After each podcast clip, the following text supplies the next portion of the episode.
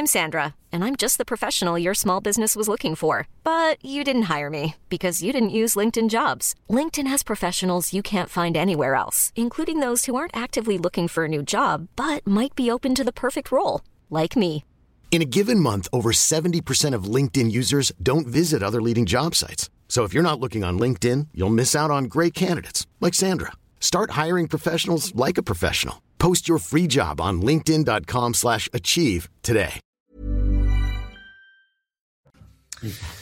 Bonjour à tous et bienvenue à l'heure des pros ce matin. Il existe en France une propension à imaginer des dangers qui n'existent pas mais qui permettent d'enfiler le costume de Jean Moulin et de jouer durant quelques heures le rôle de super résistant. Une directrice d'université se prend pour Jeanne d'Arc. Elle va sauver la France à coups d'email. Et à la Sorbonne depuis hier, la menace fasciste est un prétexte à casser les amphis, à éructer l'anathème et à occuper les locaux. Le petit chahut avant le grand soir. Plus étonnant, ces étudiants d'aujourd'hui placent Marine Le Pen et Emmanuel Macron dans le même sac et dénoncent le résultat des urnes qu'ils refusent comme jadis leurs aînés clamaient élection piège à con. Ces révolutionnaires hier en chaussons, aujourd'hui en iPhone, ces émeutiers du 6e arrondissement traversent les époques sans jamais disparaître. Ils sont là, immuables vigies, marqueurs de toutes les époques, qui termineront comme papa et maman salariés du grand capital. En attendant, ils jouent à Castro, à Che Guevara ou à Lénine. Rien de nouveau sous le soleil. La France s'ennuie. Il faut bien que jeunesse se passe. Il est 9h, Audrey Berthaud. L'audition de Salah Abdeslam se poursuit aujourd'hui. Elle débutera à 13h précisément. Hier, le seul survivant du commando djihadiste a continué de tenter de minimiser son implication dans les attaques. Il a à nouveau raconté avoir renoncé à se faire exploser dans un bar du 18e arrondissement de Paris. Et puis ce scandale des chocolats Kinder Ferrero a-t-il caché la vérité? Selon une information de l'ONG Foodwatch, les autorités britanniques avaient prévenu le groupe alimentaire dès le 23 mars d'un possible lien entre des contaminations à la salmonelle et ses Kinder. La marque n'a pourtant procédé au rappel de ses chocolats en France que 12 jours plus tard. Et puis après la pandémie de Covid et la guerre en Ukraine, le malaise est bel et bien présent chez les cadres. Dans un récent sondage, le cabinet Empreinte Humaine a révélé une plus grande exposition des cadres aux risques psychosociaux. Les entreprises ont enregistré chez eux le doublement de l'absentéisme pour des raisons psychologiques et le triplement des burn-out sur un an. Georges Fenech, Laurent Geoffrin, Nathan Dever, Mathieu Slama, bonjour. J'ironisais sur cette permanence de l'ultra-gauche dans nos amphis et euh, à, l'école, mais euh, on va voir un sujet dans une seconde. Mais c'est vrai qu'on peut quand même s'interroger sur euh, l'éducation à l'école, l'éducation dans les universités, le savoir qui est enseigné pour régulièrement avoir ces poussées euh, d'extrême gauche, d'ultra gauche et l'indulgence qu'il y a autour euh, de ces gens-là qui ont tout saccagé hier à la Sorbonne. Absolument tout saccagé. Condamnable, oui. Oui, quoi, quoi, euh, oui, c'est c'est entend bien, mais je veux dire, on peut quand même s'interroger sur euh, sur les professeurs, sur le mode de formation, sur euh, la bataille idéologique qui est menée en France depuis 40 ans ou 50 ans pour que à Sciences Po, par exemple, ou à la Sorbonne, vous ayez des gens qui imaginent que le fascisme est euh, aux portes de Paris, aux portes de la France. On peut s'interroger quand même. Il y a toujours eu. euh, C'est ce que je vous dis. Toujours, depuis le début du siècle, le 20e Pas siècle. depuis le début du siècle, mais Ah, c'est si. Même au 19e siècle. Il y avait toujours eu des anarchistes, des, des extrêmes. C'est- c'est- c'est- c'est- ça tient pas à l'université.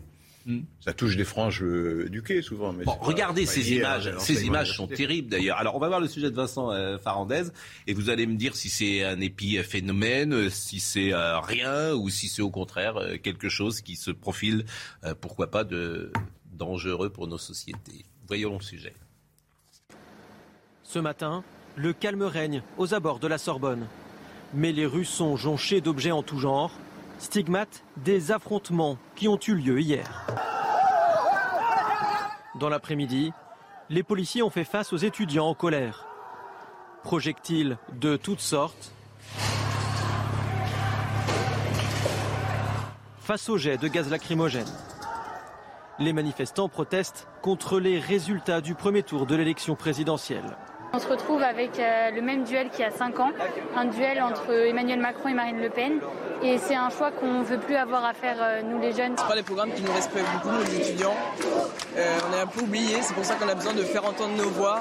Entre mauvais et pire, entre peste et choléra, c'est pas normal qu'à seulement 20 ans, on me contraigne à déjà condamner mon avenir en fait.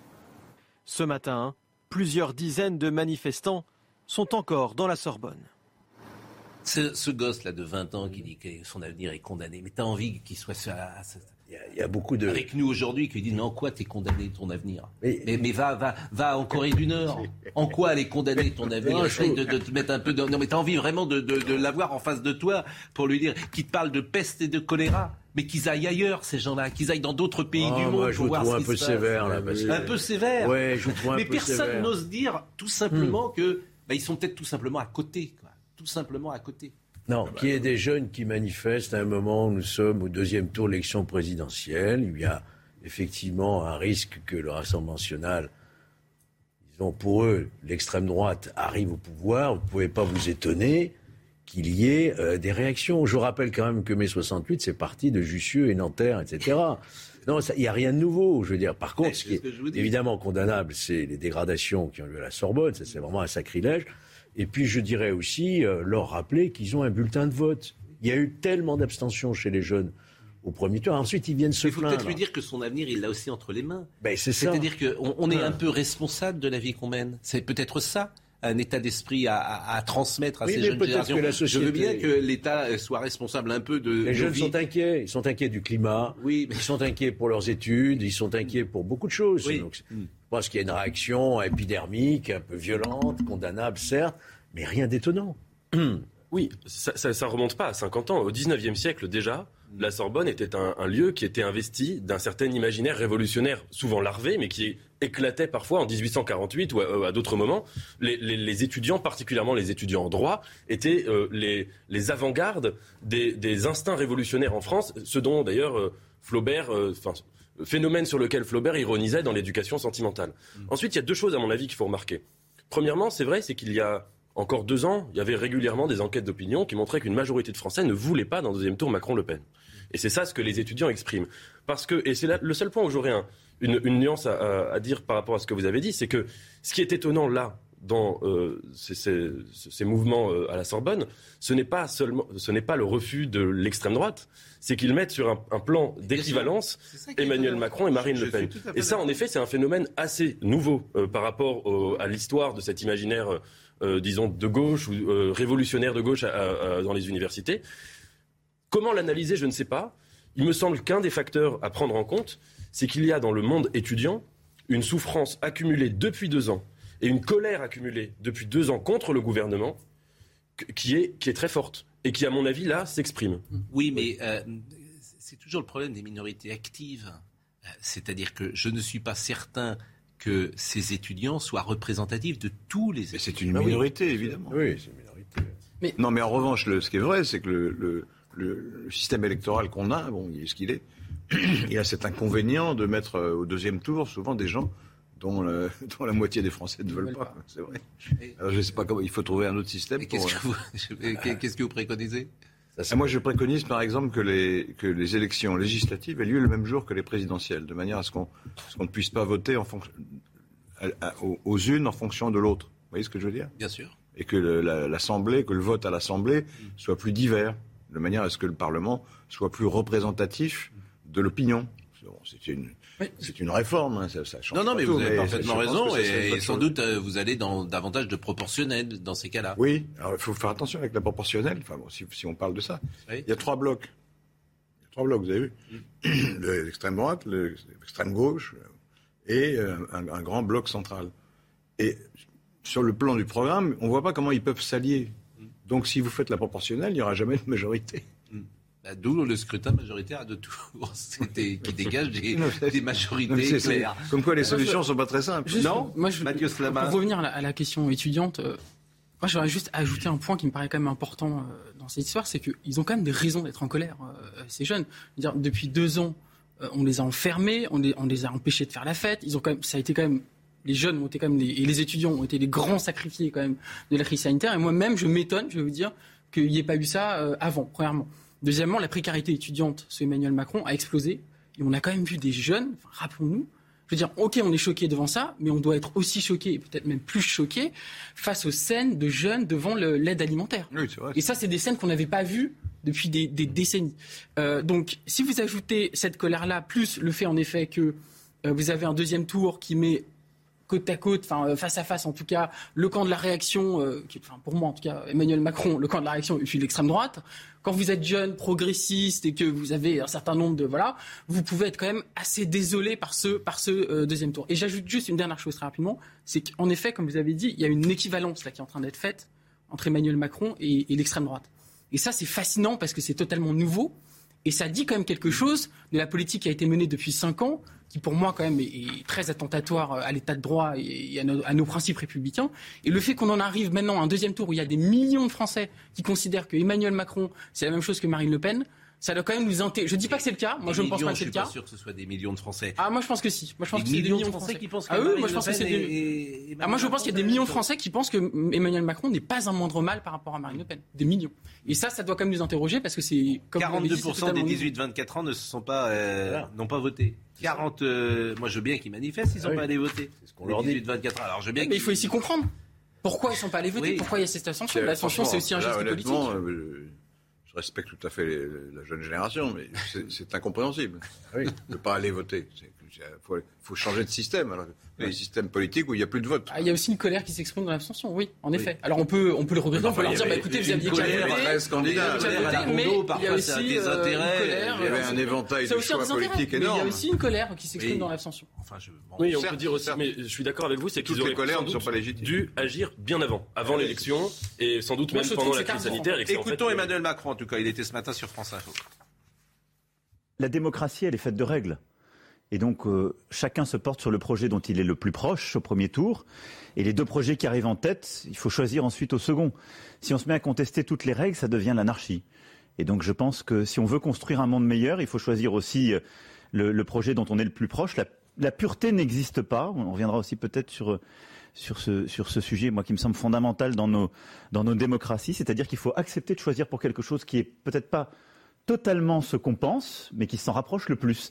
Bah, ça, c'est. et Voilà, il a plutôt raison. Euh, mais il y a une forme de radicalité ou d'intransigeance chez ces euh, jeunes gens-là. Bah, disent- Oui, mais alors dans ces cas-là, on, on- on se dit, bon, bah, il y a une crise démocratique, mais c'est pas grave, on la regarde pas. Si, si, on la garde le système tel qu'il est, etc. Ouais. Et là, on va droit dans le mur. Mais c'est pas du Parce que c'est ce- exactement ce discours-là du statu quo. Oui, mais c'est Dit, pas bah, du tout va bien, euh, c'est pas du finalement. tout ce qui a été dit pendant la campagne. Euh, La plupart des, des candidats ont Bah, présenté. le discours d'Emmanuel Macron, c'est ça. hein, euh, La plupart des candidats ont présenté des, des- des- des réformes importantes. À commencer par Mélenchon qui a dit il faut une sixième république, il faut arrêter d'élire le président à le suffrage universel. C'est des gros changements, ça.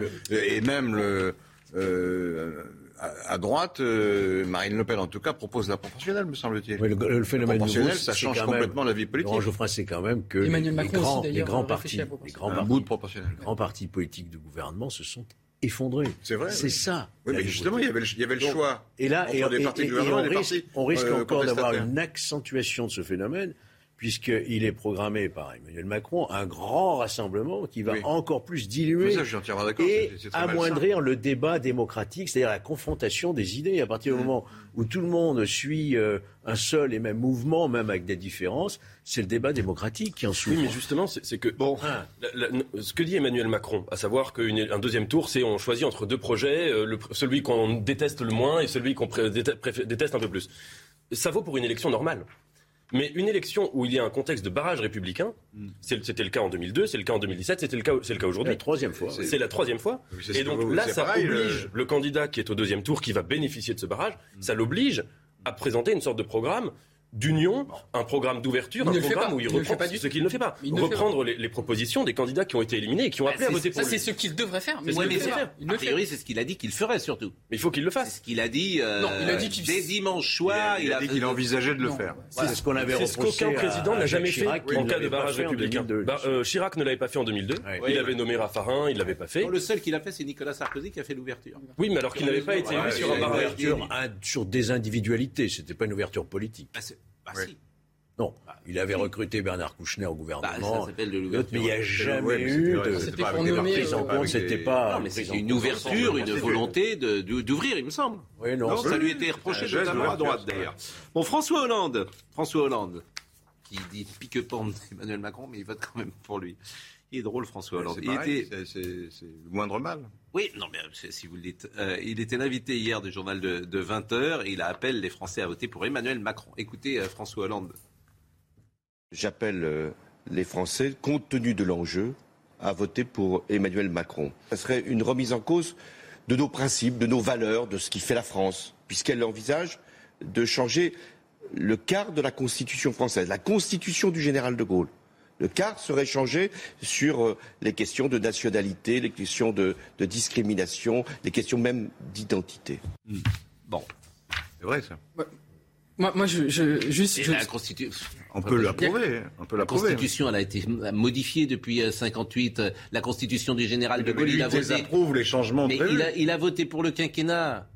Oui, Donc lui-même, il l'a changé. mais il ne conteste pas le fait qu'on change Oh. la Constitution. Il ne veut pas les mais surtout, changements dont surtout, on parle. ce que, ce que dit François Hollande, juste Non, mais- en un mot, ce que, ce que dit Il François Hollande, en gros, c'est euh, dire. comme si le général de Gaulle était euh, un saint homme à ses Ouais, yeux, alors qu'il son camp l'a combattu toute leur vie. Elle a été modifiée. Mais c'est plus que ça. c'est reprises. plus que Voilà. ça. Ce, que, ce que dit François Hollande, en gros, c'est qu'on peut pas avoir d'hésitation et que euh, il faut faire barrage et que donc euh, ne, ne pas voter, c'est pas suffisant. Il faut voilà.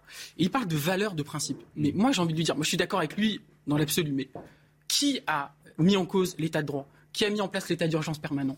Qui a, pour moi, euh, euh, comment dire, euh, euh, remis en cause un certain nombre de principes républicains, euh, notre constitution, etc. C'est Emmanuel Macron. Et c'est ça le tout le problème, c'est qu'en gros, face à Marine Le Pen, nous avons un candidat qui, pour moi, a été a mené une politique anti-républicaine pendant cinq ans. La répression des gilets jaunes, euh, co- comment la, la crise sanitaire a été gérée. Et c'est ça tout le problème de cette élection, Oui, c'est qu'en gros, nous avons une candidate anti-républicaine face à un candidat qui est peut-être républicain, mais qui a mené une politique si anti-républicaine. C'était un autre président de la République qui avait pris les mesures qui ont été prises depuis deux ans en période de Covid, et notamment si c'était Marine Le Pen, mais les gens seraient dans la rue en, parlant d'État fasciste. Euh, je veux dire, on a été enfermés. On a été- enfermés. On a été. ailleurs. Mais- Ça s'est passé Mais ailleurs. j'entends- tout ce que vous dites. On a été enfermés, on a été, euh, on a eu des masques en permanence, on a eu des passes sanitaires, on pouvait pas entrer prendre un Mais café. il y avait des raisons objectives, c'était Ah, pas bah, bien sûr, mais on, a- on a aucun- rompu avec l'état de droit. On a rompu avec l'état de droit. Mais non, parce que ça a été approuvé par le programme de Marine Le Pen, c'est de rompre avec l'état de droit. Le problème, c'est qu'on a un candidat en face qui a rompu lui-même avec l'état de droit. Il est Vous 9 vous h trompez. Non, Non, mais mais tout ça. A été approuvé par le. Conseil constitutionnel et par le Parlement. Donc les, institutions ont été Le Parlement n'existe quasiment plus. Voilà, Parlement, Ah, il n'existe pas, il a le pouvoir d'en qui a tout refuser. validé. Mais tout ça, pardonnez-moi de le dire comme ça, tout Oui. ça m'amuse un peu. Voilà, j'ai le droit de mettre. Amusez-vous, et c'est pas une nouvelle fois être l'avocat de tel ou tel camp. ça m'amuse un peu de voir tout ce qui a été fait pendant deux ans, comment les uns et les autres réagissent, comment la presse réagit, comment les intellectuels réagissent, et finalement c'est très déconnecté des faits. C'est-à-dire que chacun a, j'ai envie de dire, euh, son analyse en fonction du camp dans lequel il- est et ignore parfois les faits. Mais il est. Mais on ne peut pas répondre. Ah, vas-y, Il y a l'info. L'info. à l'info. Audrey Berthaud, ça, vous savez que c'est, c'est pas qu'aujourd'hui. C'est marrant, Enfin, non, ça, c'est, pas, ça vendredi tombe saint. toujours sur moi. C'est marrant. C'est vendredi saint. Comment? Ça tombe toujours sur moi. Mais oui, mais Au moment que, où je vais parler, on me dit il y a l'info, il y a la Oui, pub, bah parce que. Ouais. Et qu'est-ce que c'est que ce pull noir d'ailleurs aujourd'hui là que c'est pas C'est la euh, censure. euh, Pas bien D'habitude vous avez. hein? J'essaye de ressembler à Nathan Devers, mais il, il a pas- ah oui, mais Nathan, vous allez avoir du mal à ressembler à Nathan là. Audrey Berthaud. Emmanuel Macron s'est entretenu hier par téléphone avec Volodymyr Zelensky. La discussion a porté sur les derniers développements sur le terrain, notamment à Mariupol où la situation reste critique. Ils ont également échangé sur les besoins de l'Ukraine en équipement militaire. L'ambassade de France va retourner à Kiev. Le ministre des Affaires étrangères Jean-Yves Le Drian l'a annoncé après un entretien téléphonique avec son homologue ukrainien. Le bâtiment de la diplomatie française avait été transféré à Lviv dans l'ouest de l'Ukraine après le début de l'offensive russe. Et puis le croiseur russe Moskva a coulé hier soir. Le Pentagone parle d'un réel coup dur pour Vladimir Poutine. Deux versions s'opposent. Pour Moscou, c'est à cause d'un incendie qui s'est déclenché sur le navire. De leur côté, les Ukrainiens affirment que c'est un de leurs missiles qui a frappé le vaisseau amiral. Laurent Geoffrin, que vouliez-vous dire?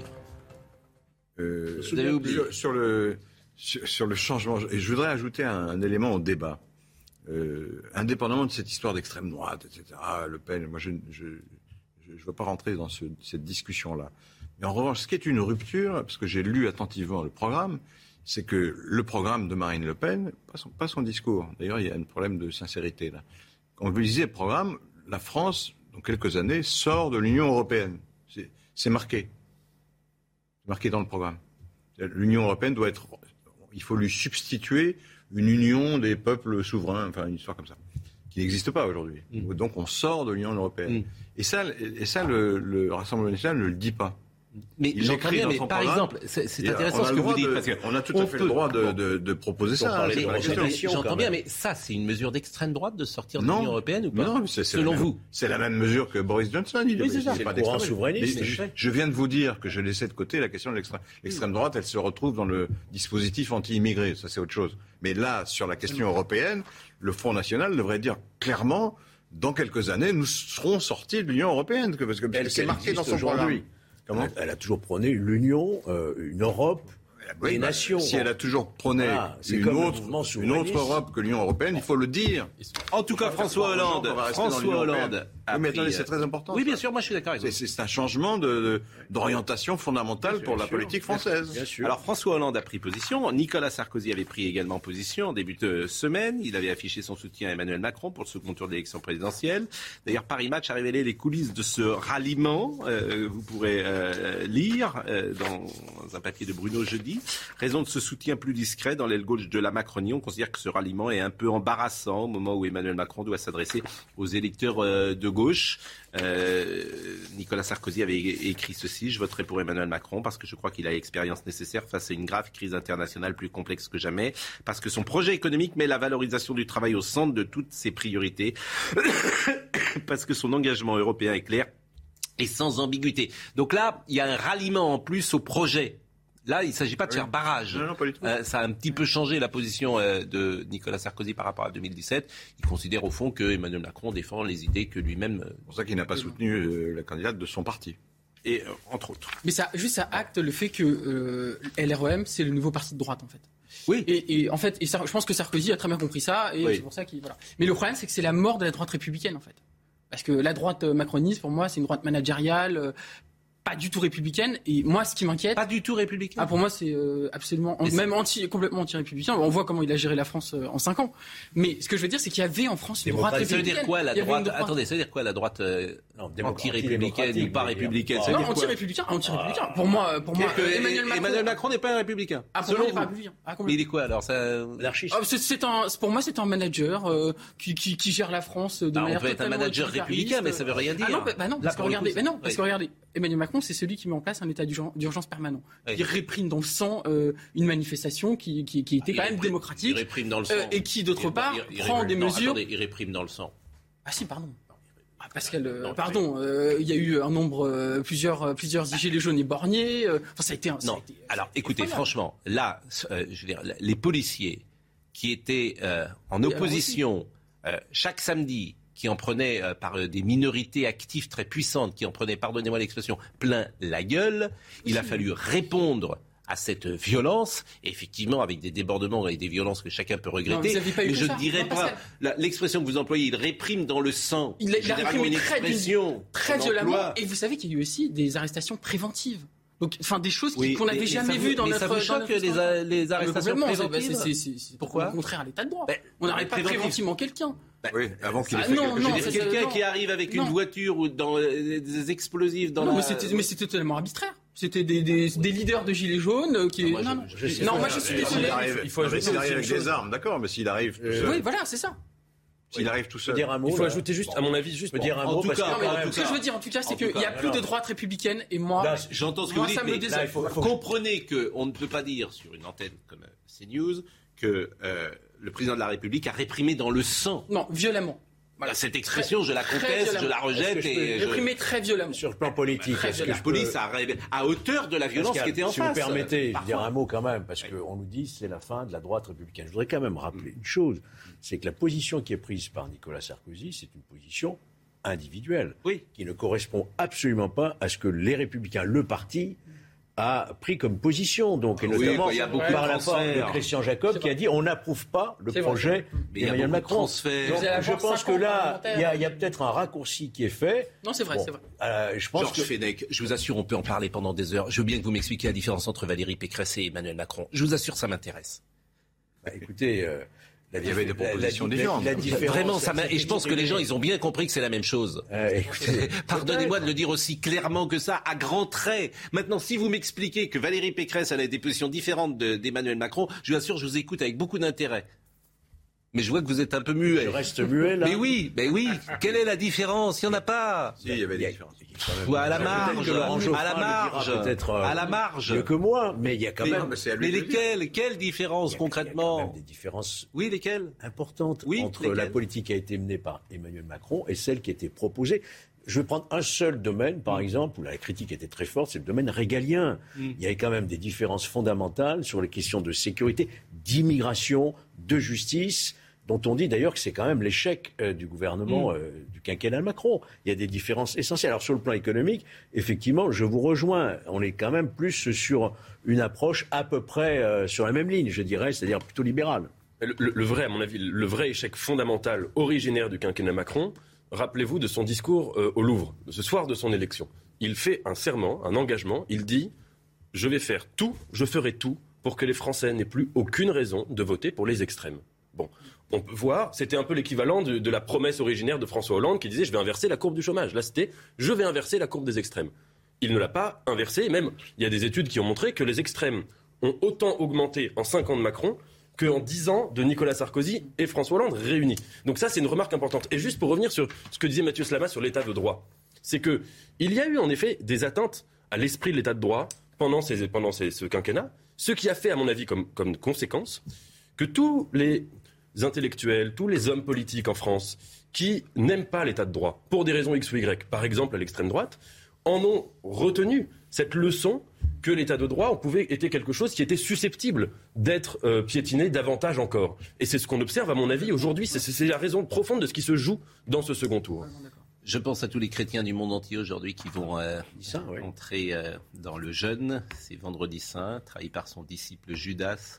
Le Christ est arrêté le vendredi saint. Vous le savez, il est accusé de semer le désordre par les enseignements et surtout d'usurper le titre de Messie, c'est-à-dire le Fils de Dieu, envoyé par, euh, pour sauver les hommes. Il est interrogé par Ponce Pilate et on connaît la suite.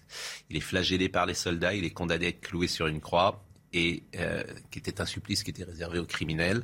Il est chargé de la croix, le Christ, et il monte euh, sur la colline du Golgotha, littéralement le mont du crâne, autrement appelé euh, le calvaire, et il va tomber plusieurs fois. C'est la passion du Christ.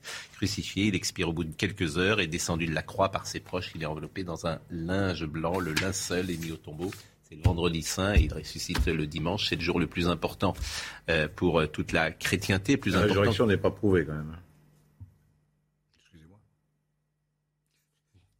Que voulez-vous dire Que voulez-vous dire Je crois il est, il est peu vraisemblable qu'il est vraiment. euh, Que voulez-vous qu'il dire vraiment revenu à la vie après être mort. Je Dans le domaine de la foi, pas. là. Que voulez-vous dire Je veux vous les dire- remettre, je veux dire que vous- vous les remettre en cause. Vous, vous filez Je veux le, dire, 2000 vous ans. filez le- l'évangile, c'est très bien. Vous, vous contre, remettre en cause 2000 ans C'est d'histoire. pas euh, historiquement prouvé. Voilà. Vous venez nous dire ce matin, comme cela, à, à- à 9h26, devant la France qui nous écoute, a pas la et qui- preuve qu'il n'y a pas la preuve que le Christ est ressuscité. Mais, vous allez brûler en enfer, cher ami. Je ne crois pas que l'enfer existe non plus. C'est tranquille. il parle de preuve, on parle de foi. Oui, oui, absolument. On parle de foi. La foi de Pascal bien sûr. Pro, qui est une foi émouvante. Et je- je- c'est de l'information que je donne, et je pense à tous les Ah non, chrétiens qui nous écoutent. C'est de l'information sur que- la- sur l'évangile. Non, sur- Mais il est prouvé que je- Jésus a existé, qu'il a Oui, été oui, crucifié. ça, oui. On est d'accord. ça, oui. C'est ce qui a été rappelé là. Oui, c'est pour ça que je me suis permis de parler de la résurrection et non pas de la crucifixion. Écoutez, nous allons revenir à, à la vie dans quelques secondes après une pause. À tout de suite. Rendez-vous avec Jean-Marc Morandini dans Morandini Live du lundi au vendredi de 10h30 à midi. Audrey Berthaud.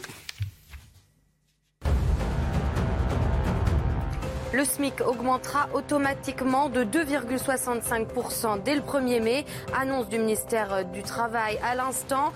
Pour un temps plein, le SMIC mensuel s'établira à 1645 euros brut. En net, il passera de 1269 à 1302 euros. Et puis, à partir d'aujourd'hui, les Français qui veulent passer du chauffage au fioul ou au gaz à une chaudière aux énergies renouvelables touchent 1000 euros. Euh, cette aide est accordée dans le cadre du dispositif MaPrime Rénov pour les dossiers déposés entre le 15 avril et le 31 décembre 2022. Et puis, c'est certainement le naufrage qui a le plus marqué l'histoire de la navigation maritime.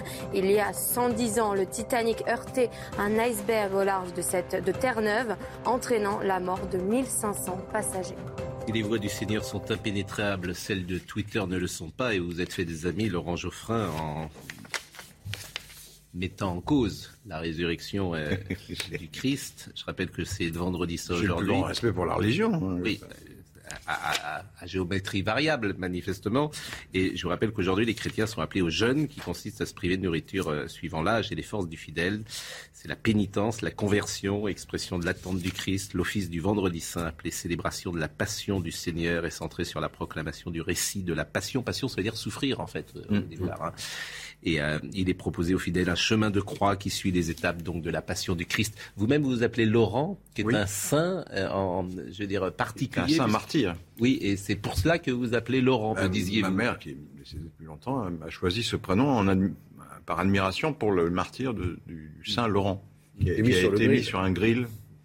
Un peu comme vous dans cette émission. Voilà, exactement. dans la tradition euh, doloriste chrétienne. Saint Laurent ressuscitant. non, mais c'est intéressant parce que. Euh, mais c'était un saint qui avait un certain humour parce qu'il a été cuit d'un côté et il a ensuite dit Mais je suis cuit d'un côté, il faut me retourner. Mais je ne suis pas sûr que ce soit euh, peut-être une citation exacte. aussi, euh, disons-le. Mais ce qui est intéressant, parce que les gens vous connaissent euh, pas forcément, c'est qu'au-delà de vos engagements laïques et effectivement de hmm. l'engagement qu'on. Ah, j'ai une formation. Voilà, vous avez une formation en fait extrêmement et vous incarnez en fait une génération. Mais si, vous incarnez une génération qui s'est éloignée, qui a souvent été élevée dans les écoles chrétiennes. La France, toute la France, elle est dans les années 50, 60. Laïque d'abord. J'ai été d'abord à l'école laïque, pas à Oui, mais vous aviez une éducation religieuse, mais vous, manifestement, vous en avez... au catéchisme, bien sûr. Voilà, vous en êtes un peu éloigné. Ah, oui. Je ne pas que, je dirais pas que vous êtes défroqué, euh, mais... Euh, ah non, parce que j'étais pas religieux. Voilà, mais vous en êtes éloigné. Bon, euh, comment votent les catholiques d'ailleurs? C'est intéressant. On va voir le sujet de Alice Chaumy. Est-ce qu'il y a un vote catholique? J'ai vu qu'il y avait peut-être un vote musulman pour la première fois en France. C'est-à-dire que 68... on m'a dit que c'était la deuxième fois qu'ils avaient voté beaucoup pour Hollande en 2012. Oui, ils avaient, oui, oui. Mais est-ce que ça, ça, ça, ça va peut-être hein. vers une sorte... C'est votre ami Zemmour qui a créé un, vote euh, communautaire, évidemment. Pourquoi, ces attaques basses un jour pareil? C'est pas une, pas une attaque, c'est une bah, évidence. Si, vous écoutez, écoutez, les, écoutez les musulmans. Ils votre ont, ami Staline euh, Ils ont voté pour le candidat qui disait le moins, moins de mal. Mélenchon. Oui, mais pourquoi mon ami je, n'ai Ah, votre ami Vous avez dit votre ami. Si c'est pas votre ami, tant mieux. Voyons le sujet d'Alice Chomy. Comment votent les catholiques? La semaine sainte pour les catholiques tombe entre les deux tours de l'élection présidentielle.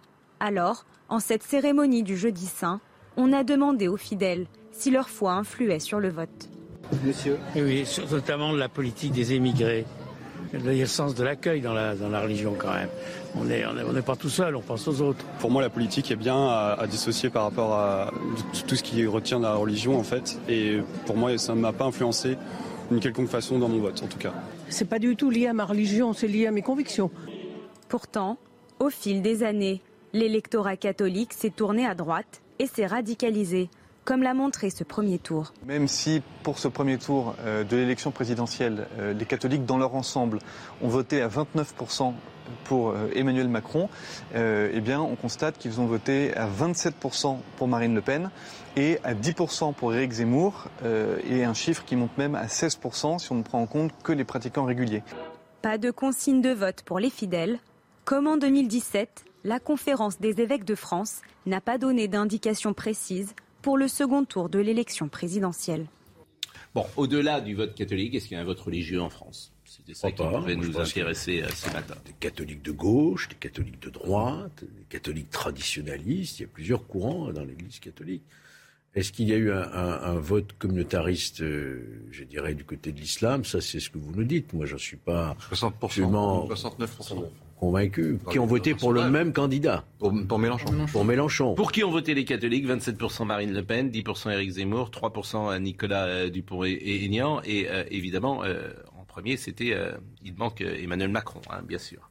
Jean-Luc Mélenchon, 69% des musulmans ont voté Jean-Luc Mélenchon au premier tour de l'élection présidentielle.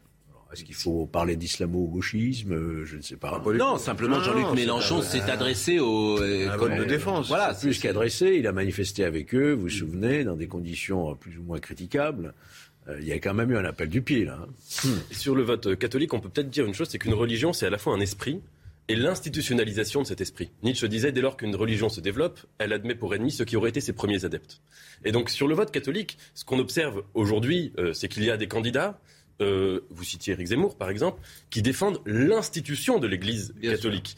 Mais qui, et Éric Zemmour le dit explicitement d'ailleurs, mais qui ne défend pas l'esprit du Christ. Et, il y a ce schisme-là, qui est très, par exemple, sur la question de l'accueil des, des, réfugiés, où il y a vraiment, chez les catholiques, une scission entre ceux qui défendent un certain esprit, l'esprit qui a inspiré la naissance du droit d'asile, d'ailleurs, qui vient vraiment de l'Église, et les principes, et ceux qui défendent l'institution euh, catholique et, donc on voit bien et on l'observe dans les sondages, on l'observe même quand on discute avec des catholiques, euh, selon euh, les uns qui défendent l'esprit du Christ et l'autre l'institution qui défend cet esprit. Je partage assez votre avis et c'est vrai que à la lettre, si tu suis les préceptes catholiques, tu penches plutôt à gauche.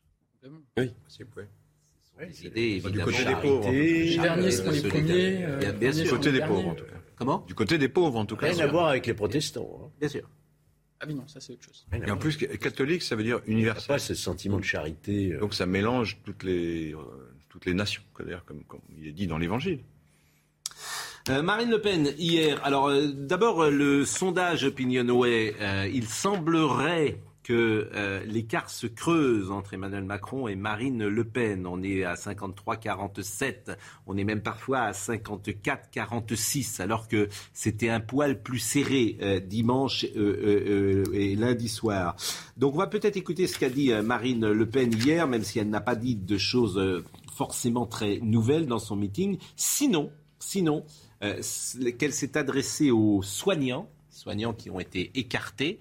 Et ça, c'était tout à fait nouveau parce qu'elle imagine réintégrer ses soignants, soignants sans doute qui étaient non vaccinés et qui ne pouvaient pas entrer à l'hôpital. Et elle imagine aussi euh, payer les salaires en retard. Écoutez. Je réintégrerai les 15 000 soignants expulsés comme des malpropres. Mais je ne me limiterai pas, mes chers amis, à les réintégrer je leur verserai les salaires dont ils ont été injustement privés en les jetant dans l'angoisse et le désespoir. Et oui, je l'assume. Se préoccuper de la vie concrète de nos compatriotes, c'est aussi cela, être président de la République. Et j'ose même penser que le fait d'être une femme est sur ce point un atout. Bon, donc là, ça devrait vous plaire, par exemple, Mathieu Slama, parce que se met en, rupture avec la politique d'Emmanuel mm. Macron. Euh, mais ça me euh, désole. Pourquoi?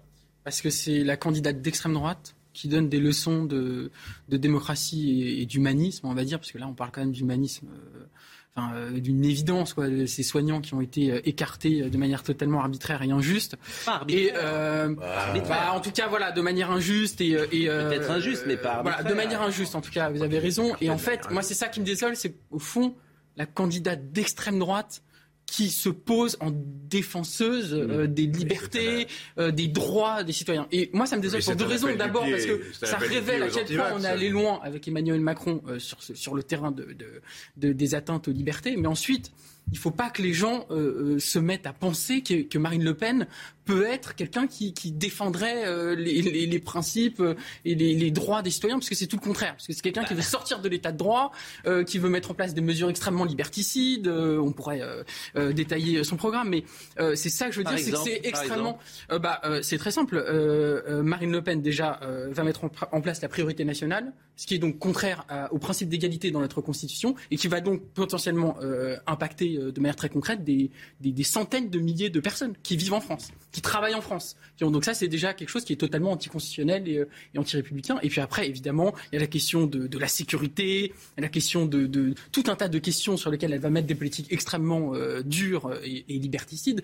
Mais encore une fois, si on revient à, à la question centrale, c'est qu'au fond, on est en train d'avoir une dialectique là où la candidate d'extrême droite se présente comme la défenseuse des libertés.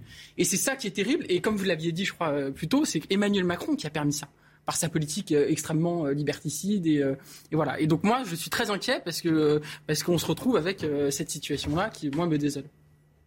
Oui, il y a une on dit que c'est pas concret, mais pourquoi les, les, soignants ont été écartés? C'est parce que les malades craignaient que d'être contaminé à l'hôpital. Il y a une forme de logique à ce que les soignants, évidemment, soient vaccinés, me semble-t-il. obligation vaccinale pour les soignants. De, de là à, les euh, oui, virer, en tout cas, à les, suspendre sans salaire, rien, ils n'avaient plus de salaire, rien. Excusez-moi, je vous rappelle. c'est contraire au droit du travail. Je vous rappelle que l'obligation vaccinale existe déjà chez les soignants depuis des, décennies. Ça avait été personne, attendez, j'ai pas terminé. Et que personne n'en a fait un objet liberticide. On a inventé ça. Vous avez des milliers de gens. Attendez, laissez-moi terminer. On a inventé ça au moment du Covid.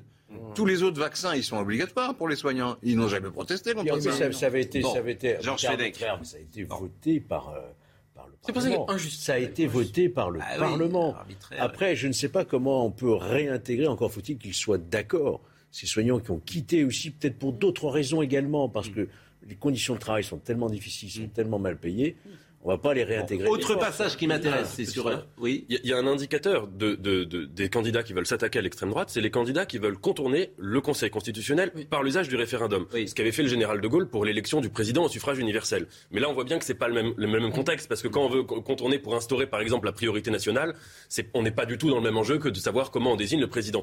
Et ça, il faut remarquer. Donc ça, c'est un, un, indicateur très clair de, de, de, de l'attaque contre l'État de droit. Mais il faut remarquer par ailleurs que le Conseil constitutionnel n'a pas été très présent sous le quinquennat d'Emmanuel Macron sur un certain nombre de sujets où on l'aurait attendu.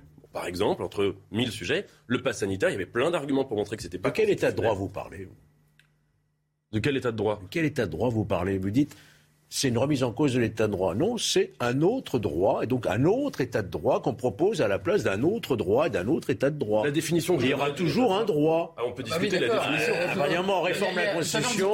Il y, aura toujours aussi, un droit. Bien sûr, mais ça c'est évident. Mais la, la définition bah, que je donnerais de l'état de droit, la, la définition que je donnerais de l'état de droit, c'est la suivante, c'est de dire que l'état de droit, c'est un régime politique où le souverain, quel qu'il soit, que ce soit le peuple, que ce soit une personne, que ce soit une assemblée, le souverain a des pouvoirs limités. Et limités notamment Exactement. par un, voilà, c'est ça l'état de droit. Conseil qui protège la Constitution. C'est ça l'état de droit. Il y aura Donc, toujours un état de droit. Il y aura toujours des tribunaux. Sauf si on empêche. Il y aura toujours des contre-pouvoirs. C'est ça l'état de oui, droit. Oui, non, mais euh, s'attaquer à l'état de droit, c'est vouloir faire en sorte que le souverain ait une souveraineté totale.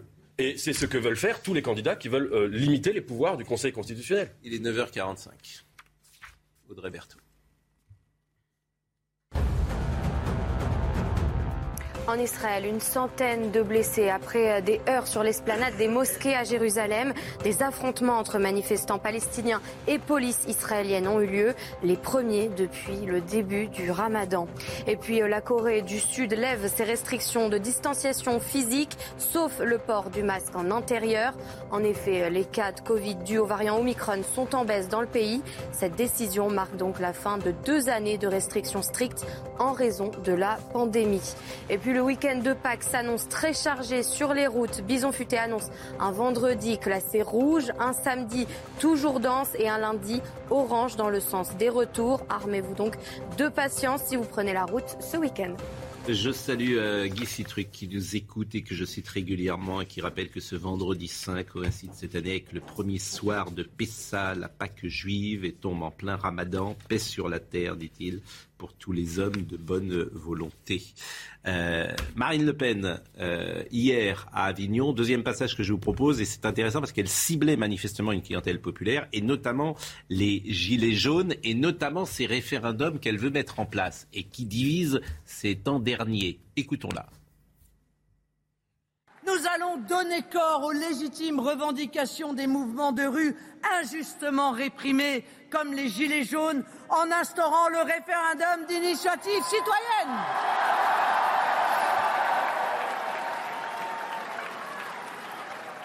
Quelle respiration démocratique Quelle respiration démocratique 500 000 citoyens pourront s'emparer d'un sujet et ainsi avoir l'initiative d'une consultation populaire pour permettre la juste représentation des opinions, de toutes les opinions, même minoritaires.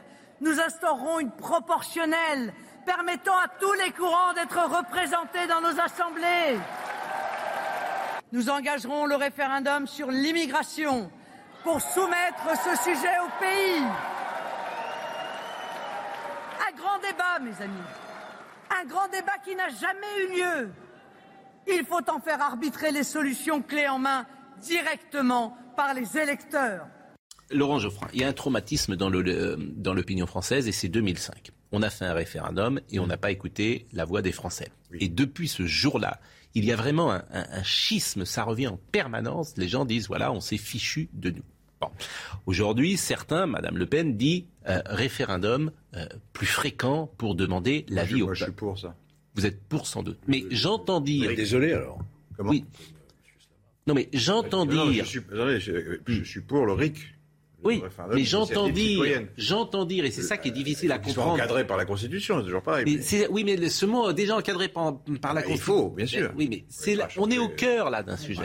non mais lendemain. Laurent, on est au cœur d'un sujet. Les gens ne comprennent pas. Les gens disent, moi, j'en ai rien à faire. Bah, je, plus exactement, je me moque de la Constitution. Oui, mais ils ont tort. Non mais est-ce que je peux terminer? Après, vous allez répondre. Ils ont tort.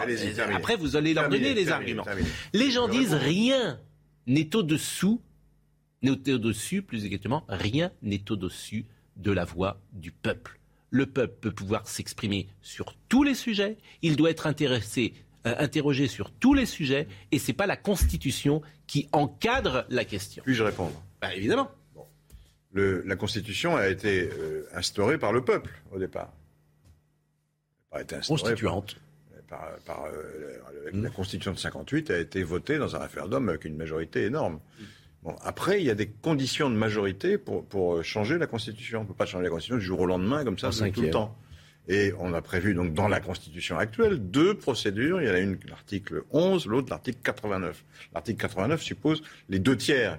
Parce que c'est le, le mais c'est le fond qui m'intéresse. c'est ça le fond. Non, c'est déjà la forme. Sur le si vous voulez, attendez, je termine. Je vais prendre un exemple. Plus, je vais prendre un exemple plus simple. Là, on rentre dans des choses juridiques qui sont importantes, mais elles sont compliquées. Imaginons que le peuple vote pour un dictateur. On va dire rien n'est au-dessus de la volonté du peuple, donc c'est la démocratie. Mais non. Ce qui se passe en Hongrie. Si on vote pour un dictateur. Ah, pas si attendez, oui, mais si vous m'interrompez, si vous m'interrompez, si on vote pour un dictateur, on passe dans une dictature. On n'est plus en démocratie. je prends, je prends l'exemple historique. Le, le, parti nazi est arrivé au pouvoir légalement à la suite d'une élection. Mais personne ne peut dire que le Troisième Reich était une démocratie. La question, c'est ça le truc. C'est qu'il doit y avoir dans la Constitution une défense des libertés, notamment la défense de la liberté des minorités la majorité n'a pas tous les droits. la, majorité du peuple n'a pas tous les droits. Parler, La, question qui est posée là, c'est une question bien précise. On va pas refaire tout un, cours de droit constitutionnel. Si je l'explique, non, vous comprenez la pas. question, Pascal, si je, puis me permettre, si je puis me permettre, si je puis me permettre, la question qui, bien compris, qui est mise sur euh, sur le tapis, c'est la question du référendum d'initiative citoyenne.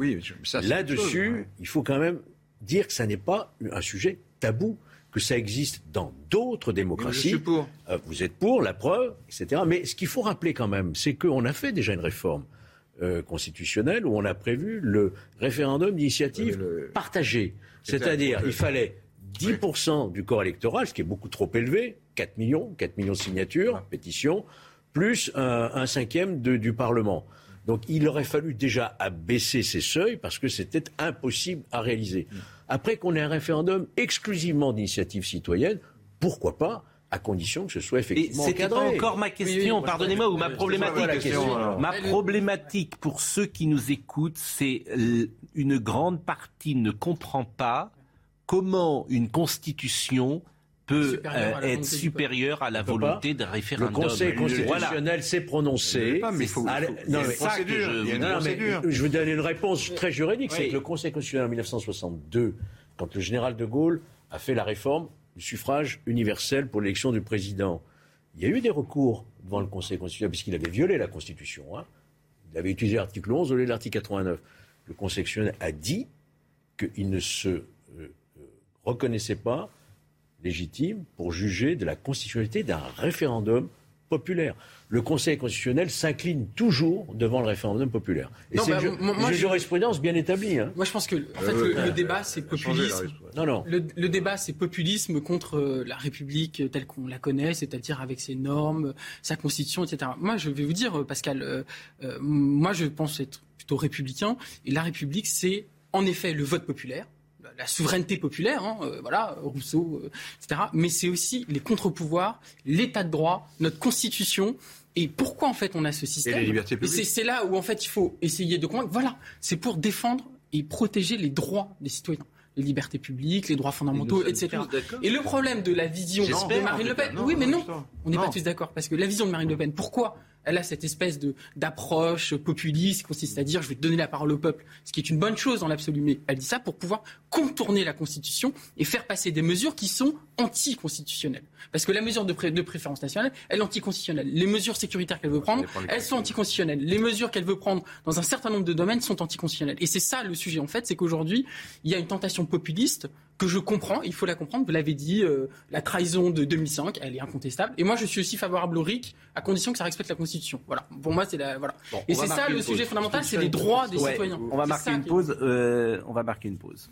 Je peux dire, oui. oui. Il, faut, il y a une chose qu'il faut jamais oublier, c'est qu'en 1870-71, quand la République apparaît vraiment en France, lors des premières élections, c'est les monarchistes qui gagnent. Et jusqu'en 1875, euh, le peuple votait, modéré, monarchiste modéré, monarchiste modéré votait, à la majorité pour euh, que la Troisième République redevienne une monarchie. Ça, il faut pas l'oublier. Donc le RIC, moi, je trouve que c'est extrêmement intéressant et je suis également totalement favorable.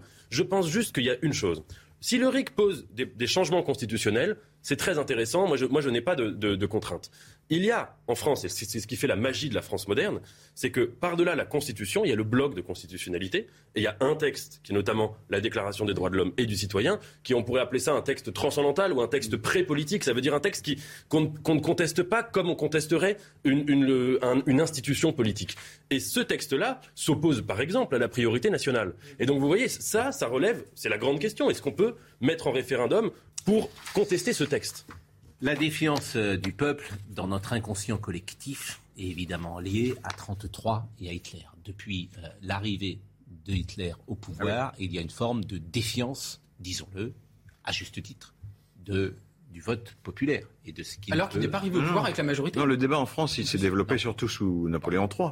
Parce que lui utilisait le plébiscite en permanence pour contourner les, les, les, principes. Euh, On va marquer une pause en, en, tout cas. Je vais remercier euh, Mathieu euh, Slama qui est venu nous voir ce matin. C'est toujours intéressant que vous soyez avec nous. On va recevoir Roger Pouivet du monde d'existence de Notre-Dame, philosophie de l'art, religion et restauration. On va essayer encore, si c'est possible, de prendre de la hauteur même si ce matin, je trouve que nous avons upgradé, malgré euh, vos attaques sur la religion chrétienne que vous avez proférées, Laurent. C'est un débat métaphysique et théologique, donc c'est très haut niveau. À tout de suite.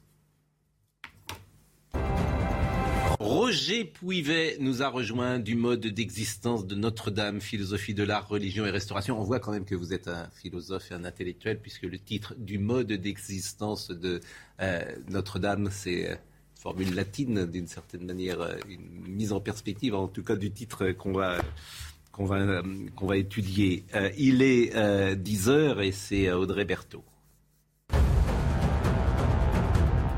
El Shafi El Cher, membre de la sinistre, sinistre, cellule des Beatles au sein du groupe djihadiste État islamique, a été reconnu coupable hier par un tribunal américain d'avoir joué un rôle dans l'enlèvement et la mort de quatre otages américains en Syrie. Un verdict salué par les familles des victimes. Et puis euh, la CIA prévient du risque nucléaire posé par Vladimir Poutine confronté à des revers. Ces revers militaires en Ukraine pourraient inciter le président russe à recourir à une arme nucléaire tactique ou de faible puissance dans ce pays. C'est ce qu'a estimé le chef de la CIA, William Burns. Et puis euh, à Lille, un homme a été mis en examen et placé en détention provisoire pour avoir violé une femme dans un parking. Les faits remontent au 4 mars dernier à 4 heures du matin. Le suspect a 38 ans. C'est un récidiviste. Il avait déjà été condamné pour des faits similaires. Le parquet de Lille a ouvert une information judiciaire pour viol. C'était il y a trois ans, Notre-Dame brûlait et euh, Notre-Dame est en reconstruction. Euh, aujourd'hui, euh, nous sommes le 14 avril et euh, Monsieur Pouivet est avec nous. Vous êtes euh, professeur à l'Université de Lorraine, vous êtes membre de l'Institut universitaire de France. Et avant peut-être de parler de Notre-Dame, on parle de ce qui se passe dans les universités, du climat qui existe, de ce qui s'est passé à la Sorbonne hier. Quel regard vous, portez sur le professeur que vous êtes au contact des étudiants depuis plus de 30 ans quasiment et sur le climat qu'il y a aujourd'hui dans nos universités, en l'occurrence celle de Lorraine? Je ne pense pas que le climat soit très différent de ce qu'il est d'habitude. il est ce qui se passe et ce qui se passe d'habitude. Quand il y a des élections, il y a toujours ce genre de, problème, euh, de savoir si euh, il faut prendre position, qui doit prendre position, pour, pourquoi. Euh, L'université est une institution comme une autre, donc elle, elle, a, je dirais, c'est comme la SNCF ou Sauf que le président de la SNCF dit pas il faut faire barrage à Emmanuel Macron, alors que la présidente de l'université de Nantes hier, Karine Bernot, a dit il faut faire barrage à Marine Le Pen. Certainement, mais euh, cette présidente est, est élue par, des, par ses pairs. Euh, Elle est dans son rôle? À, mon sens, non, mais euh, il peut y avoir des désaccords entre les, entre les gens. une neutralité du service public oui, il y a une neutralité du service public. Je ne suis pas sûr qu'elle s'applique complètement de cette façon dans les universités, mhm. comme à la SNCF par exemple. Euh, pour des tas de raisons qui sont liées à la franchise universitaire, euh, etc. Il y a plein de fantasmes aujourd'hui sur l'université. On explique que, par exemple, celui qui n'écrit pas, c'est euh, en, écriture inclusive, il n'a pas le droit d'entrer. Alors mon livre n'est pas écrit en écriture inclusive. Est-ce que c'est vrai ou pas? Est-ce que vous le constatez? Est-ce qu'il y a il y a des étudiants maintenant qui écrivent en écriture inclusive. Je, suppose que euh, certains de mes collègues le font, j'en suis même sûr. On reçoit des mails qui sont en écriture inclusive, mais ça ne s'est pas généralisé. Et je ne pense pas que ça se généralisera pour des tas de raisons euh, qui sont en partie des raisons de bon sens.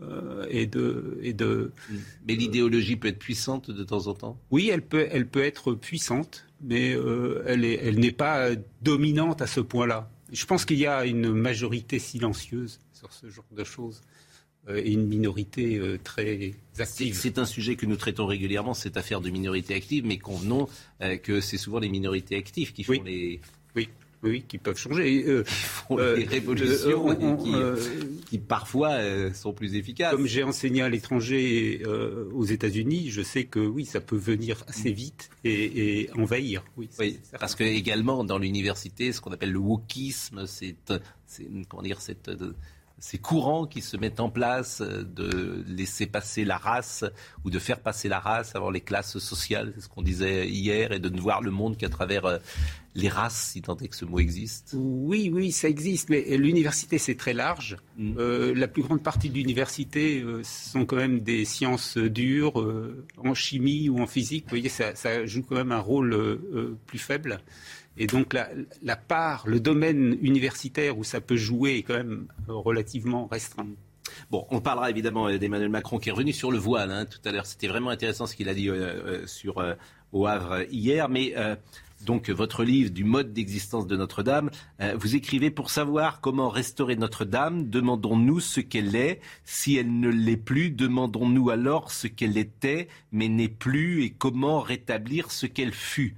Demandons-nous aussi pourquoi il conviendrait de la conserver telle qu'elle fut. Ne faut-il pas préciser ce qu'elle doit être pour être encore ce qu'elle est, voire redevenir ce qu'elle fut? Ces questions portent sur son identité, d'autres portent sur sa nature. Quelle euh, sorte de chose est Notre-Dame? Un édifice, une église, un point de repère dans l'urbanisme parisien, un monument historique, une œuvre d'art? Notre-Dame n'est-elle pas aussi un musée, un centre culturel, un haut lieu national, un pôle de tourisme international? Elle aura ainsi une identité problématique et une nature incertaine. Bon, je, vois chez vous ce goût de la nuance et du philosophe de donner toutes les vérités possibles sur Notre-Dame. Mais alors, c'est quoi Notre-Dame? C'est toute la question. C'est-à-dire, si on veut, si on veut la restaurer, euh, je pense qu'il faut se poser la question de, sa nature, euh, de ce qu'elle est. Euh, c'est ça le mode d'existence. Bien sûr, mais c'est quoi Et ah, c'est parce que là, vous me donnez plein de pistes. Bien sûr, bien sûr. On a envie de dire c'est un peu tout ça? Oui, c'est un. je ne suis pas sûr que ça soit un peu tout cela. Justement, c'est ça que le livre tente de montrer, c'est qu'on pourrait euh, empailler Notre-Dame. Vous voyez ce que ça veut dire empailler un, animal, hein, euh, un ours ou un, ou, un, ou un loup que tué à la chasse et qu'on empaille. Donc il reste l'apparence de l'animal, mais ce n'est plus l'animal qu'il était sa nature est perdue, il est mort. C'est un peu la France d'ailleurs parfois. La France est devenue un musée parfois. Voilà, bah, vous avez tout compris. C'est ça qui peut arriver aussi avec Notre-Dame, mm. c'est qu'elle soit empaillée. Et donc ça, ça c'est lié à, l'idée de, de, de, la reconstruire à l'identique qui est apparue euh, immédiatement après euh, qu'elle est brûlée. Euh, il y a d'abord eu un moment où on s'est demandé comment on allait la reconstruire. Je ne sais pas si vous avez un souvenir précis de tout ce qui s'est passé alors. Il y a même eu une commission qui avait été créée ou qui devait être créée euh, par le Premier ministre de l'époque, euh, où on aurait discuté justement la façon de la restaurer. Et il y a eu ce mot d'un geste architectural qu'on aurait pu faire. Oui. Ce qui évoquait une querelle entre, entre des, des restaurateurs au XIXe siècle, entre Viollet-le-Duc, qui a fait la restauration au XIXe, et puis John Ruskin, qui était un, grand historien d'art anglais, euh, qui avait des, thèses euh, tout à fait opposées à celles de Viollet-le-Duc. Euh, Viollet-le-Duc dit on restaure, mais pour faire simple, on restaure en non pas forcément à l'identique, mais en revenant à l'idée qu'avaient les bâtisseurs, mmh. idée qu'ils n'ont pas pu forcément même euh, développer euh, parce qu'ils n'en avaient pas. Une interprétation. voilà, les moyens techniques. aujourd'hui avec ce geste, bon. Voilà. Alors euh, tout ça a été balayé et on a la, discussion entre la querelle de, refaire à, l'identique. Mais le problème, le problème, c'est que le, loup empaillé et l'ours empaillé, ils sont à l'identique mais ils ont perdu leur, leur substance, il n'y a plus rien dedans, et donc ça pourrait être le risque. Et donc, je ne suis pas un spécialiste comme monsieur, mais j'ai un peu étudié la question des cathédrales. La tradition des cathédrales, c'est qu'elles changent, qu'elles évoluent. Oui. Si vous prenez la cathédrale de Strasbourg, par exemple, le, si vous, partez du chœur et vous allez jusqu'à la façade, le chœur est roman, le milieu est gothique et la façade est gothique flamboyant. Donc, mm. et c'était des, des, évolutions stylistiques très importantes à l'époque. Mm. Et, donc, et toutes les cathédrales, pratiquement toutes, mm. sont, euh, obéissent à la même règle. Mm. C'est-à-dire que vous avez des éléments qui sont pris dans diverses mm, euh, traditions esthétiques et dans diverses époques. et donc, le, le, réflexe qui consisterait à dire, mais évidemment, il faut le faire à l'identique, ne correspond pas du tout à la tradition de l'Église. C'est-à-dire, c'est à l'identique de quoi? Euh, Il faut savoir de quoi c'est l'identique. Parce que, évidemment, une, une cathédrale, comme l'a dit Laurent Geoffrin, c'est quelque chose qui se euh, qui, a une vie. Hein, euh, qui a des phases comme une personne. Euh, c'est, La question se pose, vous savez, de savoir à quel âge nous ressusciterons. Nous ressusciterons. C'est la résurrection des corps qui est promise. crois pas. Ah, oui, oui, je sais bien, mais euh, pour ceux qui y croient, et, même pour tout le monde d'ailleurs, euh, sans doute, euh, nous ressusciterons et, savoir à quel âge. Alors, il y a eu des débats chez les philosophes, en particulier médiévaux, sur cette question. Mm. Et finalement, on s'est accordé pour dire que c'était sans doute à 33 ans, l'âge où le Christ meurt, que nous ressusciterons. Mais il, faut savoir qu'est-ce qu'on restaure? Mm. Identique à quoi? À quel moment dans la vie de, de, la cathédrale Vous m'avez perdu là un peu parce que ceux qui ont passé 33 ans, ils ressusciteront plus jamais alors? Mais ils ressuscitent à 33 ans. Ils reviendront. Ah oui, ils revient, ce que vous voulez dire, c'est qu'effectivement, on ressuscite à l'âge de 33 ans. Mais s'ils sont morts avant Mais non, mais vous n'avez pas compris. On réussit, quand on ressuscite, on a 33 ans, on a toujours 33 ans. Ah bon, d'accord. Eh oui, il faut un petit peu, Laurent Geoffrin, euh, faire euh, marcher ses neurones. C'est très vraisemblable comme, comme thèse. Bah, écoutez, pourquoi pas En tout cas, c'est Ouais, intéressant. On ne l'a jamais Bon, vu en tout cas. bon, C'est tellement miraculeux que ça je suis comme saint Thomas. J'aime bien qu'on me montre les choses. c'est, euh, Oui, je voulais juste dire une chose, c'est que non seulement les cathédrales euh, changent, enfin, euh, sont, y a des, chaque époque ajoute quelque chose à, des, à une cathédrale, mais euh, on pourrait presque dire peut-être que chaque époque, en, en- en insérant un apport architectural dans une cathédrale, elle euh, place en, cette église ce qu'elle a de meilleur. Et que finalement, c'est ça l'histoire d'une cathédrale. C'est euh, une époque cherche absolument à, à- à laisser une trace pour la postérité de ce qui a été le meilleur sur le plan artistique. Or, si on dit qu'on veut restaurer Notre-Dame à l'identique, c'est comme une sorte d'aveu que notre époque n'aurait rien à léguer sur le plan architectural à la postérité. C'est en cela que Notre-Dame est, à mon avis, une allégorie de l'histoire de France. Une allégorie au sens propre. C'est-à-dire que le rapport qu'on nourrit envers Notre-Dame, c'est en fait le rapport, ça témoigne et ça trahit du rapport qu'on nourrit avec l'histoire de France en général.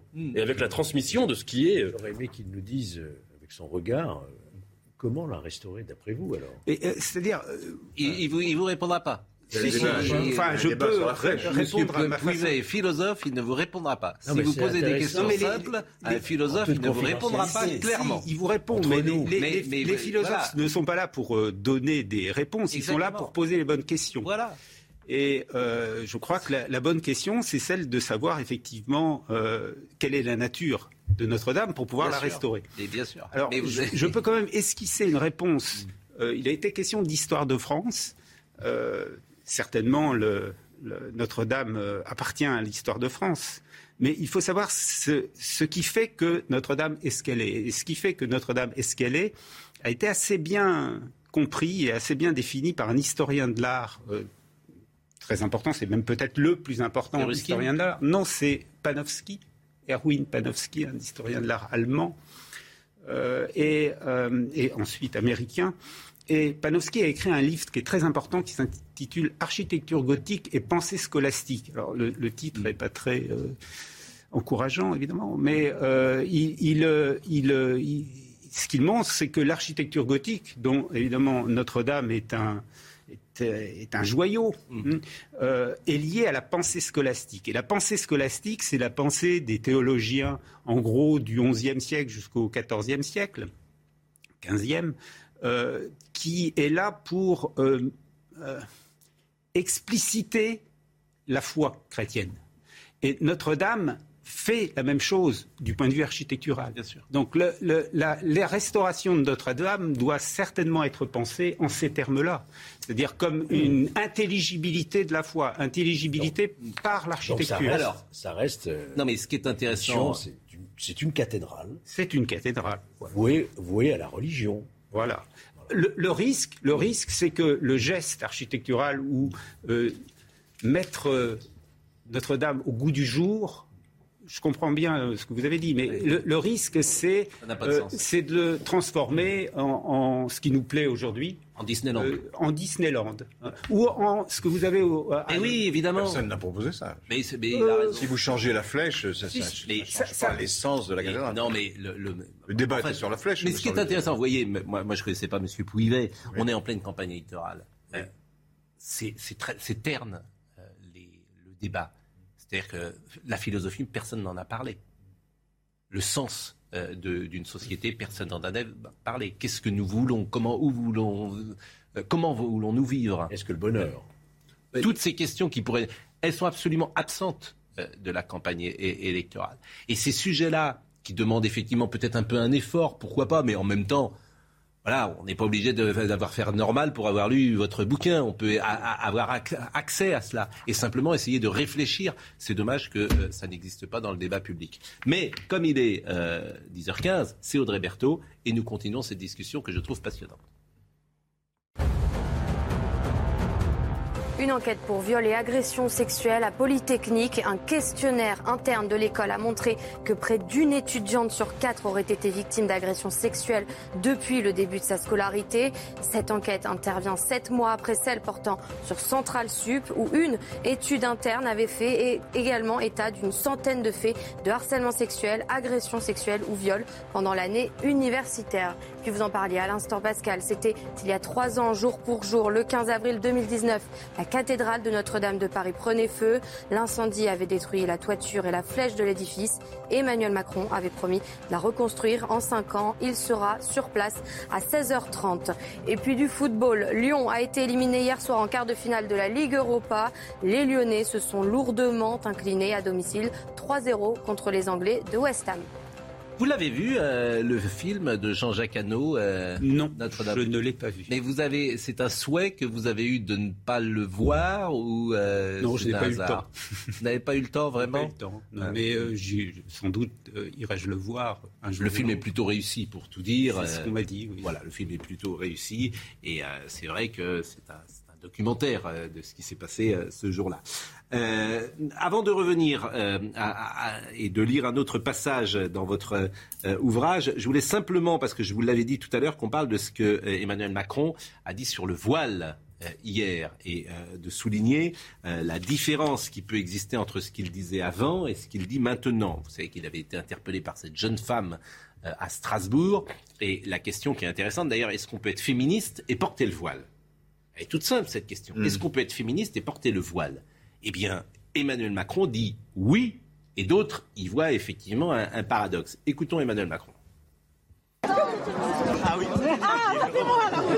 Merci pour le discours. Et ce qui est beau, non, ce qui est beau, vous êtes féministe Oui, moi je suis féministe. Vous êtes pour l'égalité femmes-hommes Je suis pour l'égalité femmes-hommes. Je peux me permettre d'être indiscret Oui. Vous portez un voile par choix ou c'est imposé oh. Non, mais c'est important. Parce qu'il y a les caméras. Non, je vous le dis, parce que. C'est pas cet extrait que je voulais vous montrer, parce que ça, c'est cet extrait de Strasbourg, on l'a vu dix fois. En revanche, c'est l'extrait euh, hier d'Emmanuel Macron au Havre lorsqu'il a, avec Loïc Signor d'ailleurs, ou euh, lorsqu'il a euh, étayé, si j'ose dire, sa réponse, précisé sa réponse. Et c'est ça que je voulais qu'on entende ce matin. Alors je ne sais pas si Marine Lançon a... Euh, non, c'est pas face à un enseignant, je parle à Marine, c'est pas du tout face à un enseignant, c'est ce qu'il a dit à Loïc Signor et ce que nous avions imaginé euh, écouter. Alors on, peut rappeler en revanche qu'il avait dit en 2018, où il avait parlé que le voile nous insécurisait parce qu'au fond, il ne correspondait pas à nos mœurs, à nos habitudes et à notre euh, ADN. Et je soulignais dès hier, d'ailleurs, qu'avec Emmanuel Macron, c'est toujours euh, difficile. Voilà. C'est-à-dire que pourquoi le voile nous insécurise Cela n'est pas conforme à la civilité qu'il y a dans notre pays. Nous sommes attachés à l'égalité entre l'homme et la femme. Et ce qui est toujours difficile avec Emmanuel Macron, même si je sais bien qu'on peut changer euh, d'avis et changer d'opinion, c'est qu'il termine son mandat et il y a certaines choses, je ne sais pas ce qu'il pense précisément. Oui, et puis dans l'extrait que vous montrez, c'est très intéressant de voir comment le discours, la terminologie de la sécurité est étendue à des sujets qui n'ont juste rien à voir avec la sécurité. Puisqu'il y a plein de gens qui sont contre le voile, qui peuvent argumenter en disant euh, le voile est un symbole de patriarcat ou le voile n'est pas conforme aux mœurs. C'est des arguments qu'on a pu entendre ici ou là. Là, euh, de dire le voile relève d'une insécurité culturelle, mm. on voit bien comment il y a glissement de ce discours sécuritaire à des questions qui sont des questions euh, qui sont soit des questions de laïcité, soit des questions, si l'on veut, de mœurs, mais qui ne relèvent pas de la sécurité, premièrement. Et deuxièmement, en effet, bon, il a changé de, position, mais là, ce qui me semble très important quand même, c'est de rappeler que, euh, je ne dis pas ça pour le défendre, mais qu'il y a en face une candidate qui veut être, euh, faire en sorte que la France soit quand même le premier pays à mm. interdire le port du voile. Ce qui est, si vous voulez, il y a des pays où le port du voile est obligatoire l'interdire, c'est faire la même chose à l'envers. Et, c'est vrai que euh, on voit pas comment ça pourrait être mis en place. C'est inapplicable. Techniquement, c'est inapplicable. Alors, écoutez, euh, Emmanuel Macron, c'était au Havre hier avec Loïc Signor. J'ai toujours dit la même chose parce que j'ai demandé à cette jeune fille si elle était justement si c'était un choix de sa part. Donc, faut pas faire de, faux débats. Euh. Je, je, ne change pas. Moi, je suis pour la laïcité de 1905, c'est-à-dire celle qui permet à chacun de croire ou de ne pas croire, et pour la liberté. Mais après, je suis pour la neutralité des services publics et pour forger des esprits républicains. Et là, c'est pour ça qu'il n'y a pas de voile à l'école. Qu'est-ce qu'on veut? On veut lutter contre les extrêmes, les gens qui fragilisent la République, prônent en utilisant la religion des pratiques qui ne sont pas conformes aux lois de la République. Ce, cela, je les combats. C'est le discours des Mureaux, c'est la loi que j'ai prise pour Parlement à voter pour renforcer les principes républicains. Donc on, est, a fait ce qu'aucune majorité, aucun gouvernement n'avait fait auparavant. Mais après, on a des millions de nos compatriotes dont la religion est l'islam, qui doivent pouvoir vivre calmement dans notre pays. Je veux dire, il n'y a aucun pays au monde qui interdit sur la voie publique le voile. Aucun pays au monde. Vous voulez être le premier Enfin, dans le pays de la liberté. Votre, position philosophique sur le port position philosophique est celle-ci. Après, moi j'ai dit à cette jeune fille, moi je, euh, mes, mes, enfants ne sont pas voilés et, pour moi le, visage de la femme est un visage et c'est plutôt notre tradition qui est comme ça, mais donc dévoilé, cheveux libres au vent. Mais ce que je veux dire par là, c'est que dans la rue, qu'une jeune fille porte le voile n'est pas, à mes yeux, un problème. Si c'est son choix. Ce que je ne veux pas, c'est que ce, soit subi. Mais on, a souvent, je trouve, compliqué ce débat en le simplifiant, en le réduisant. Bon, comme toujours, c'est très nuancé chez Emmanuel Macron, mais il pourrait avoir une position euh, différente. D'abord, il a sans doute raison de ne pas vouloir interdire le voile en France parce que ça n'a pas de sens. Mais en revanche, il pourrait souligner que c'est pas notre mœurs, nos mœurs, que c'est pas nos habitudes, que c'est pas un progrès pour la femme d'être couverte des pieds euh, jusqu'à la tête et que lui, à titre personnel, n'adhère pas et, il voit là-dedans la soumission de la femme. Il pourrait dire moi, ça. Je, moi, je serais encore plus nuancé parce qu'il y a, y a, un voile intégriste, que, à mon avis majoritaire, mm. mais il y a aussi un voile traditionnel qu'on a porté en France. Moi, quand j'étais petit, euh, les, femmes ne sortaient pas en cheveux. Elles, avaient un foulard toujours. Je sais pas, euh, vous avez grandi. Moi, j'ai pas grandi dans une France où les femmes ne sortaient pas en cheveux. je vous enverrai des photos. oui. Les hommes avaient des chapeaux et les femmes portaient des, voilà, pour le des, foulards. Pour le, pour le coup, c'est oui, discriminatoire aussi. Parce que moi, il faudra interdire tous les autres signes en plus, il y a ce problème religieux, que ce soit la kippa, le bandeau sikh ou la croix ostensible, il faudrait tout interdire. C'est pas tout à fait, pardonnez-moi. Non, mais vous partez de l'idée, vous partez l'idée que le voile bah, de l'islam, c'est forcément un message politique idéologique. Oui, je parle de cette idée. Je, parle de cette idée. Oui, vous avez forcément. Laurent a raison sur, une. En plus, il y en a une minorité. Il y a une minorité. En plus, les signes politiques sont autorisés dans la rue.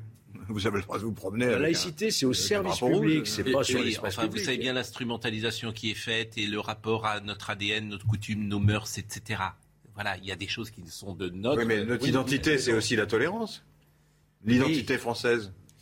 On a eu tellement de Laurent a raison sur un point qu'il faut rappeler, c'est que dans l'histoire des religions, le voile est présent d'une manière ou d'une autre dans les trois monothéismes. Dans Saint Paul, dans le judaïsme et dans l'islam. Donc ça, c'est une chose importante à rappeler.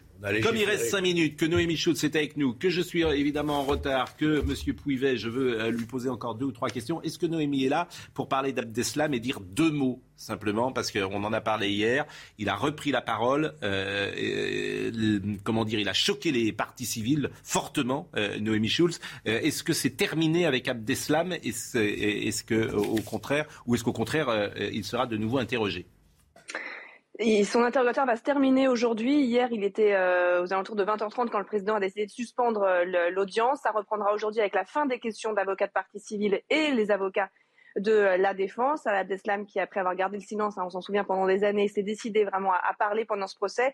Et vous l'avez dit d'un mot, il a eu des, hier des phrases pour le moins maladroites quand il a notamment, il s'est adressé aux parties civiles, aux victimes, aux, aux rescapés en disant j'espère que vous pourrez avancer, me pardonner et me laisser peut-être un jour retrouver mes proches. Jamais, jamais à, crier dans la salle euh, un, rescapé des, terrasses euh, parisiennes, des partis civils qui n'ont pas vraiment été convaincus par les explications qu'il a apportées lors des deux dernières journées. Et on comprend évidemment euh, la réaction des partis civils. Notre-Dame qui brûlait il y a juste trois ans. La querelle de la restauration, je vous une nouvelle fois. Soulignons que l'ancienne querelle de la restauration, l'opposition entre Viollet-le-Duc et Ruskin, est moins de nature architecturale que morale. La notion d'authenticité est en jeu. Elle est morale, du moins dans l'usage qui en est fait alors. Il serait immoral de prétendre montrer ce qui n'est plus. Telle est la thèse de Ruskin. Ce serait une tromperie sur l'identité d'une chose et précisément un mensonge comme celui de se faire passer pour un autre en utilisant son apparence. Au fond, c'est ce que vous pensez. Oui. Oui, oui. c'est ça la difficulté, si vous voulez. Hein. Euh, c'est de, de transformer euh, c'est une restauration qui serait à l'identique et pourtant aurait transformé mm. totalement euh, Notre-Dame euh, en, la replaçant dans un cadre qui est très différent, je dirais, spirituel ou intellectuel. Et qu'est-ce qu'il aurait fallu faire pour reprendre la question, parce qu'elle est de Georges Fénal, c'est quoi l'alternative? Hmm. C'est très difficile ah de, dire. Euh, oui, mais moi je suis pas le restaurateur. Je, je veux poser les, le problème. C'est peut-être même impossible euh, oui, mais alors à quoi je, bon je voudrais vous donner. Euh, euh, ah, si, c'est intéressant de savoir ce, ce, qui sortira de cette restauration, en avoir conscience. je voudrais vous donner un, autre exemple. Je ne sais pas si vous connaissez les cloisters à New York. Mm, mm. Hein, donc au nord de New York, ce sont des, des, des, cloîtres français, hein, du, du sud-ouest qui ont été transportés après la Première Guerre mondiale pierre par pierre. Euh, à New York, au bord de l'Hudson, est reconstitué.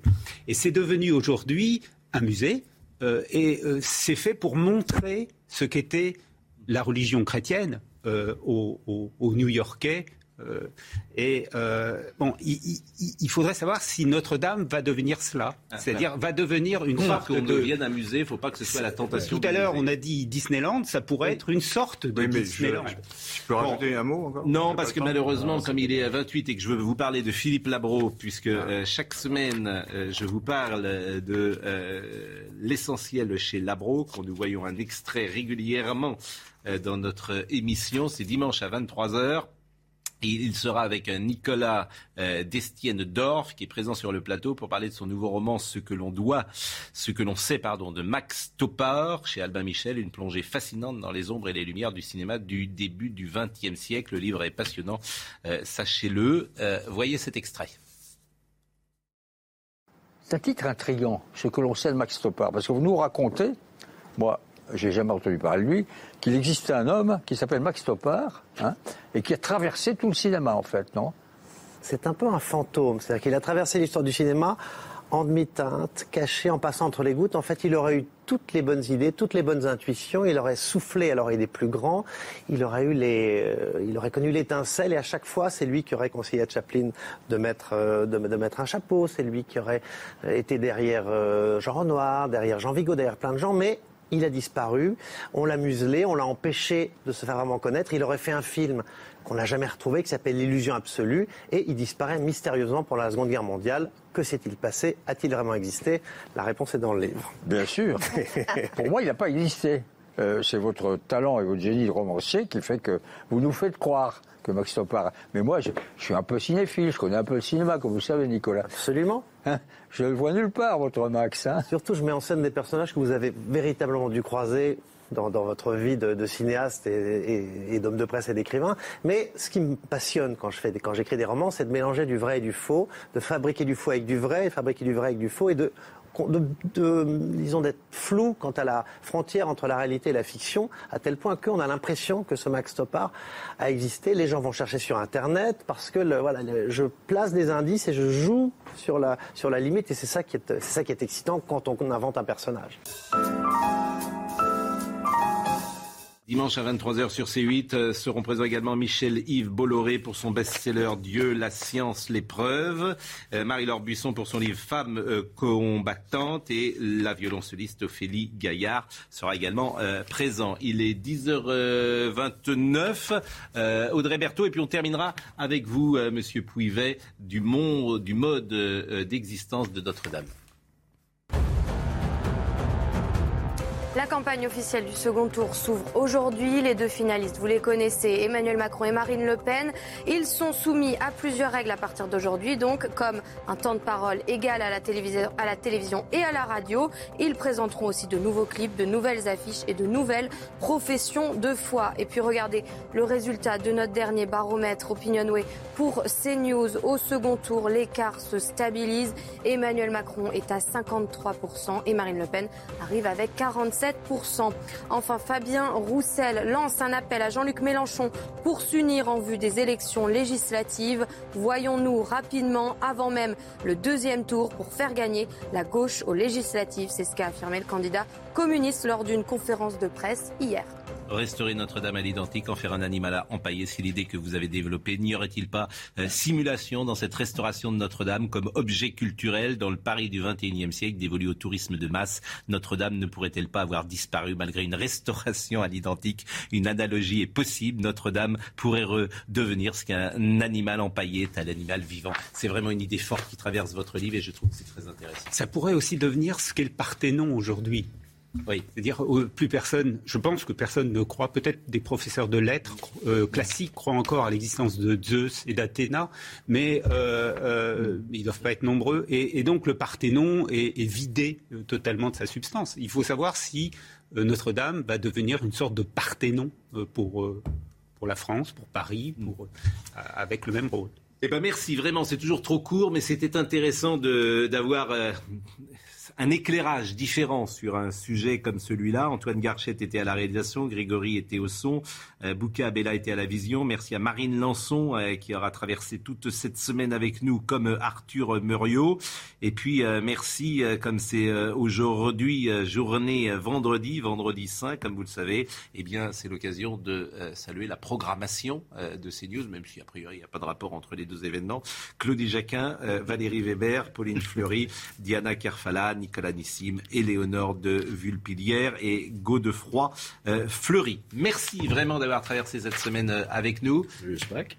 Joyeuse euh, Pâques, et effectivement. Bon week-end, Pascal, à tous. lundi, on sera moi, je ne serai pas là exceptionnellement, mais l'émission aura lieu, évidemment, avec Marine Lançon. Je vous retrouverai mardi. Bon week-end à tous et bon retour. Vous repartez en Lorraine? Je pars à Dunkerque. Vous partez pour Dunkerque. Eh bien, écoutez, bon voyage. Euh, Jean-Marc Morandini dans une seconde. Retrouvez ce programme dès maintenant sur cnews.fr.